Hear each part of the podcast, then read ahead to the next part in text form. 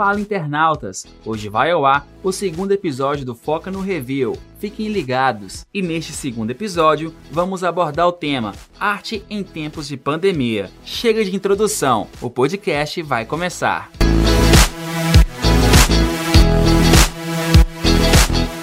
Olá, telespectadores do Foca no Review. Está começando mais um episódio do nosso podcast, um review rápido do programa Foca Tal, que acontece uma vez por semana, realizado pelos alunos de jornalismo, publicidade e propaganda da Univale. Eu sou o Gabriel Cunha e hoje eu tô com o Lucas Gonçalves. E aí, galera, beleza? O Foca Talk dessa semana veio trazer o tema A Arte em Tempos de Pandemia, um assunto super atual e trata da importância da resiliência dos artistas em meio a esse período. Esse programa foi apresentado pelos alunos de jornalismo, que foi o Gustavo Kalec e a Ana Júlia. Um dos convidados da live foi o professor Edmarcius Carvalho, que em meio a esse período de pandemia criou o programa Bate-Papo com Ed, que é um formato de entrevista que trata sobre a história do convidado e o contexto atual da pandemia. Ô Lucas, é importante falar também que durante essa pandemia, muitos profissionais se destacaram, têm mostrado o seu trabalho, e isso não é diferente com o Murilo Fernandes, né? Ele fez artes plásticas pela Weng e o seu Instagram tem crescido de forma exponencial por causa da pandemia, né? Inclusive, eu deixo uma recomendação aqui, que é o arroba Mufartes. Passem lá e vão conhecer o trabalho dele, que é incrível. Vale lembrar também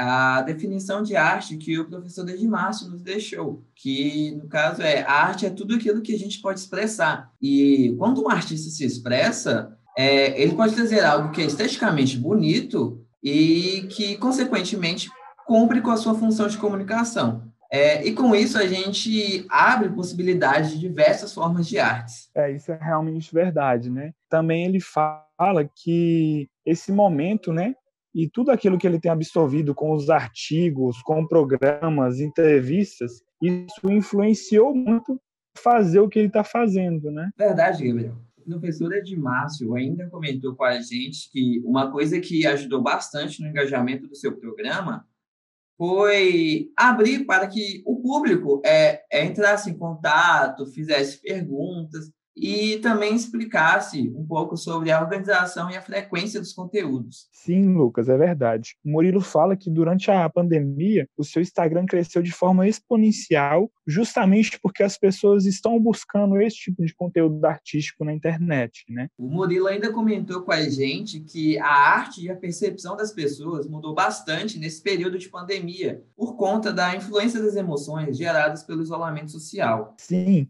Além dessa conversa muito interessante, durante a live, os apresentadores abriram um espaço para mostrar alguns trabalhos artísticos que foram feitos pelos alunos da própria Univale, e eu digo que vale muito a pena conferir, porque ficou muito interessante. Vale lembrar também que, em essas artes apresentadas durante o programa, foi mostrado algumas artes feitas por crianças, e o Murilo comentou que, desde novo, ele fazia alguns desenhos demonstrando a importância do incentivo da arte desde cedo. E para dar o primeiro passo, o professor fala que é importante você descobrir as suas habilidades e buscar inspiração para fazer a sua criação, né? E o Murilo ainda falou da importância de você praticar uma coisa que você gosta de fazer, né? Murilo ainda relata que ele precisou adquirir um maior contato com as redes sociais, por conta da situação de pandemia que nos encontramos. E não foi por vontade própria de se conectar mais à internet. Ô, Lucas, por outro lado, o Edmar também falou que ele foi motivado pela pandemia, mas demonstrou-se uma vontade própria uma possibilidade do seu trabalho ser conhecido por mais pessoas e fala sobre a quarentena no seu programa online, né? Também foi citada a importância do programa Bate-Papo com Ed em um período pós-pandemia.